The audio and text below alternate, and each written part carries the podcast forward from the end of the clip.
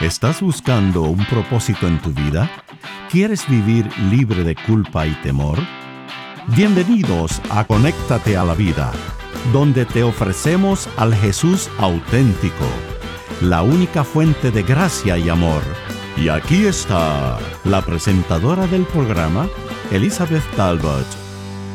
Bienvenidos a Conéctate a la Vida. Soy Elizabeth Talbot y una vez más estamos con el pastor Manuel Arteaga. ¿Cómo estás, Manny? Muy bien, muy bien. Un privilegio estar aquí. Gracias, gracias. Estamos haciendo una serie muy linda. Este, nos estamos divirtiendo mucho, aprendiendo de la palabra de Dios y de las muchas batallas que Dios ganó para su pueblo. Hemos llamado esta serie La batallas del Señor.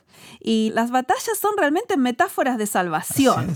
¿Por, ¿Por qué es eso, Manuel? Bueno, nos demuestran cómo Dios obra en maneras inusuales, maneras peculiares, ¿no? Y cómo quizá la más grande, la más notable fue cómo nos salvó a nosotros en la cruz. Claro, claro. Y entonces eh, las otras batallas que Israel tenía que hacer, Dios las hacía de una forma que ellos sabían que no habían sido ellos quienes habían ganado la batalla, sino que había sido Dios ganándola a través de ellos, o en formas inusuales como vimos abriendo el Mar Rojo, este, las, las murallas de Jericó, todas esas cosas que hemos visto. Hoy tenemos la batalla de la inclusividad y eso es mm. porque este, vamos a encontrar algo inusual en esta batalla.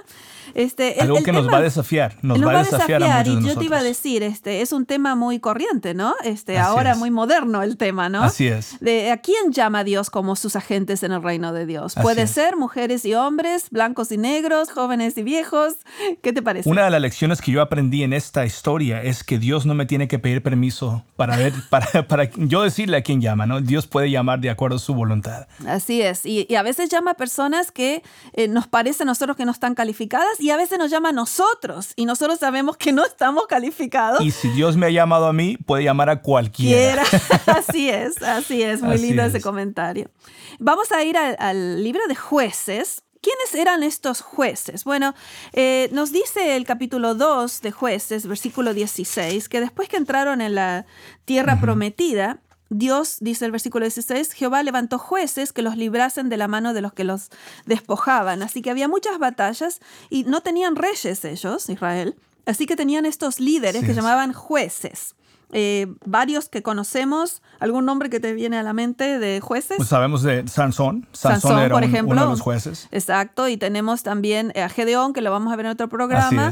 Este, este es el de Débora y, y lo que es inusual es que había una situación eh, militar, ¿no? Que necesitaban un líder militar y esperamos uno como Sansón, ¿no? Como una, un hombre fuerte que venga a liberar de los enemigos. Y recordemos de que ya, ya para ese entonces Josué ya no está. Claro. Josué ya murió. Entonces, por eso esos líderes son importantes. Claro, claro. No hay, no hay otros líderes que los jueces que van a, estar por un tiempo, y especialmente porque en el libro de los jueces hay una, una especie de patrón que tenía Israel, ¿no? Así es. Que este, Dios les daba paz y ellos se olvidaban de Dios y pasaban unos años y, otra vez los enemigos Exactamente. Ellos se apartaban y volvían, se apartaban y volvían.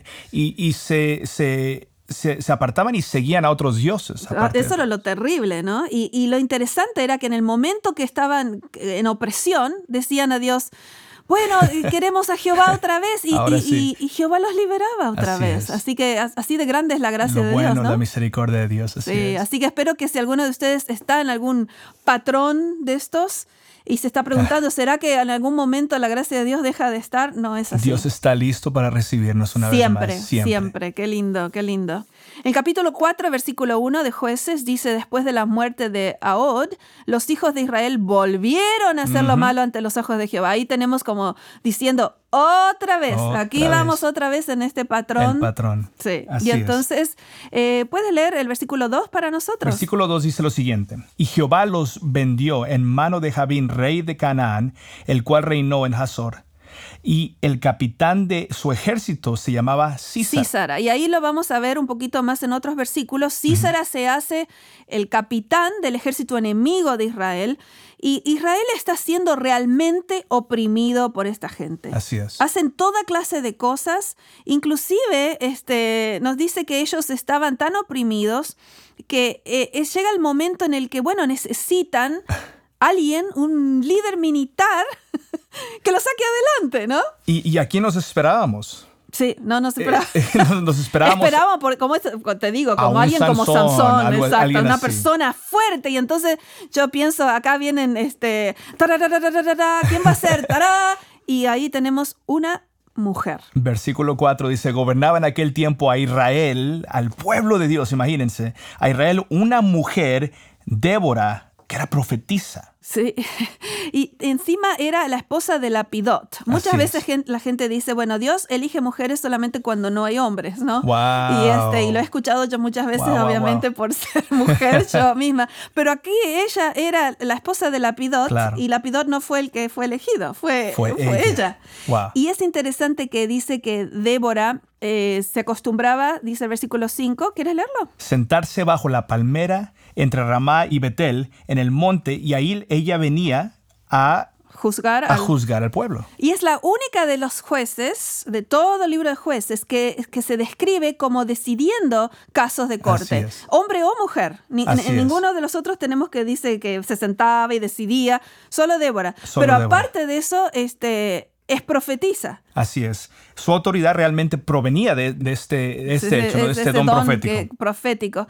Y entonces, este, interesante que es la única mujer que tenemos eh, jueza en este libro pero que también es una esposa. Yo me imagino que cuando se casó con Lapidot nunca se le ocurrió que quizás eh, quizá sabía que iba a ser profetisa, no sé, pero seguro que no sabía que iba a ser jueza de Israel, porque eso no era algo común, claro, ¿no? Algo. y entonces Dios a través de esta mujer eh, llama a un líder que venga con el ejército. Y el nombre era Barak. Así que vamos a leer un poquitito el versículo 6. Versículo 6 en adelante dice, y ella envió llamar a Barak, hijo de Abinodam. De, de sedes de Neftalí, sí. Así es. y le dijo. Y le dijo, ¿no te ha mandado Jehová, Dios de Israel, diciendo, ve, junta a tu gente en el monte Tabor y toma contigo cien, a diez mil hombres de la tribu de Neftalí y de la tribu de Zabulón. Sí, entonces ella, este es un líder tribal eh, local y ahora se va a ser un líder nacional, Barak, y él le dice, Dios te está llamando. Ahora, ella es la que dirige a Israel en este momento, ella es la mm. jueza, pero Dios eh, realmente llama a este hombre para que junte a 10.000 hombres y se vayan al monte Tabor.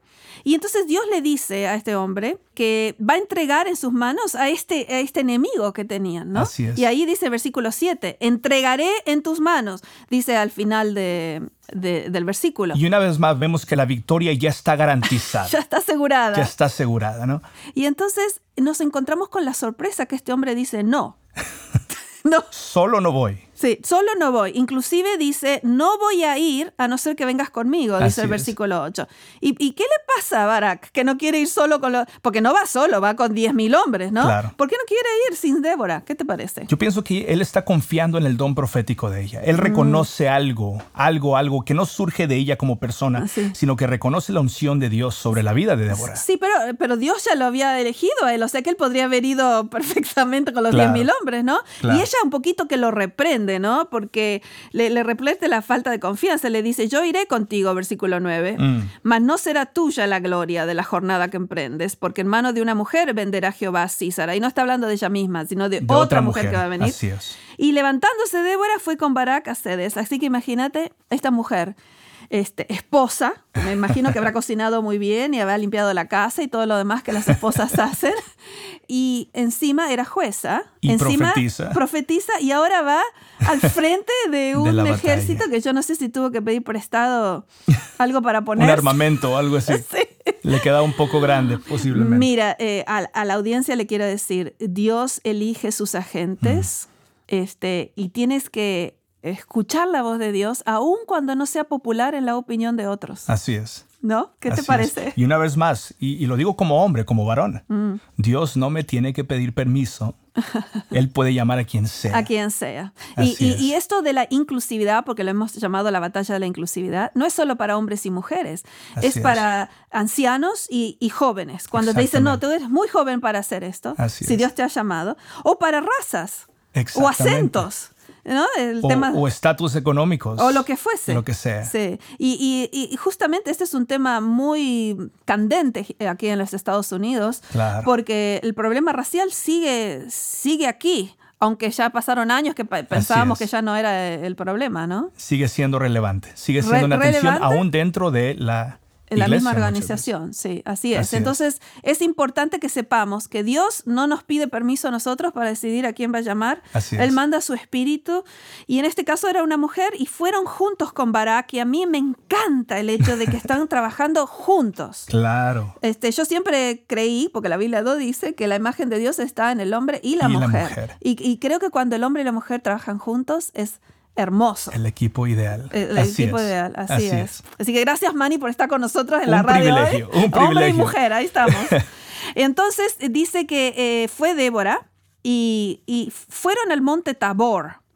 Hmm. Y, y, Débora fue también. Pero cuando nos dice el versículo 13 que fue Císara, que era el enemigo, nos dice que fueron a otro lado. ¿Puedes leer el versículo 13? El versículo 13 dice, y reunió Císara todos los carros, 900 carros cerrados, con todo el pueblo que con él estaba, desde Jaroset Goim hasta el arroyo de, Sison. Y es interesante porque, porque Barak fue al monte, Tabor, pero Císara se fue al arroyo de Sison. Y uno dice, ¿qué, ¿qué, pelea es esta? Uno está en un lado y el otro está en el otro. Así es. Bueno, les voy a decir algo bien interesante.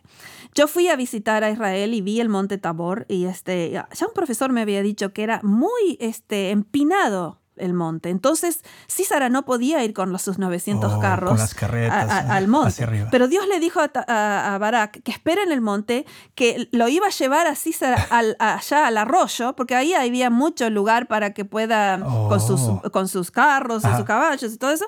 Y entonces, en el momento que Débora le dice, versículo 14, le dice: Levántate, este es el día que Jehová ha entregado a Císara en tus manos. Y van, todos los que estaban en Tabor, los 10.000 hombres, van hacia el arroyo y ahí está la. Qué bonito es considerar aún la geografía de los lugares, ¿no? Exactamente. puede decir mucho del significado de los. Sí, yo siempre le digo a la gente que estudie la Biblia también con un mapa y con otras informaciones del tiempo, ¿no? Porque Císara no podía con los carros para arriba, con los caballos. Pero entonces Dios le dijo: Ustedes la esperan ahí y yo voy a preparar todo allá abajo. Y cuando yo les digo, ustedes van allá abajo. Wow, wow, wow. y entonces eh, dice versículo 15, si quieres leer. Y Jehová quebrantó a Císara me, encanta, me encanta porque aquí es claro. Jehová. Jehová lo hizo, no fue Barak ni Débora. Así. Ah, a todos sus carros y a todo su ejército. Sí, y entonces más tarde va a haber una, canción, si lo quieren leer, que es realmente eh, un dúo entre Débora y Barak, que están, porque Dios les da la victoria en ese día, es. pelea por ellos y les da la victoria. Pero a mí me encanta ese, ese dúo que hace Débora y Barak, porque acá vemos como diferentes personas, diferentes géneros y razas y todo lo que sea, pueden trabajar juntos en el reino de Dios, ¿no? Así es. Y entonces dice que en el capítulo 5, versículo 21, dice que hubo eh, un torrente. Así que se cree que, fue una, repentina, una como una... una tormenta. Una tormenta grande. Algo, algo. Pero una vez más, vemos al hombre y a la mujer, vemos a este equipo, este dúo, proclamando el único que tiene el crédito para la victoria. Sigue siendo Dios. Algo sobrenatural sucedió que obviamente venía de parte de Dios. Exactamente. ¿Saben que la, la, gran victoria final ya ha sido ganada en la cruz? Así es. Y ya tenemos la victoria porque Cristo es nuestro Rey victorioso. Así que Él decide qué agentes usa este, para dar las buenas nuevas. Este, el, el, profeta Joel en el capítulo 2, versículo 28, dice que en este tiempo Dios derramará su espíritu en toda carne hijos e hijas, ancianos y jóvenes. Así que si Dios te ha llamado, y seguramente te ha llamado porque todos tenemos un llamado, recuerda, las buenas nuevas son que nuestro rey ya ha ganado. Así es. Y él elige agentes aunque no sea de la opinión de todo el mundo. Así Así, Así que confía, levántate, toma tu llamado y recuerda, tú vives para aquel que ya ganó la batalla. Gracias por acompañarnos en Conéctate a la Vida. Para devocionales, videos, libros en audio y mucho más, te invitamos a que bajes nuestra aplicación Jesús 101 y que visites nuestro sitio de internet jesús101.tv. Nuevamente, jesús101.tv. Hasta pronto y recuerda que con Jesús puedes vivir sin temor.